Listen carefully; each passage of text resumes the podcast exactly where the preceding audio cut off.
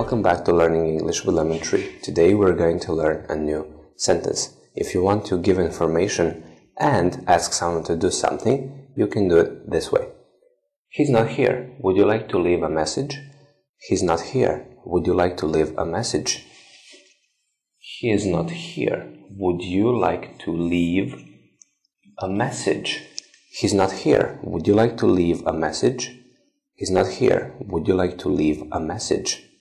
So you use this question uh, when you want to give information or just ask someone to do something. Thank you for watching. See you in the next video.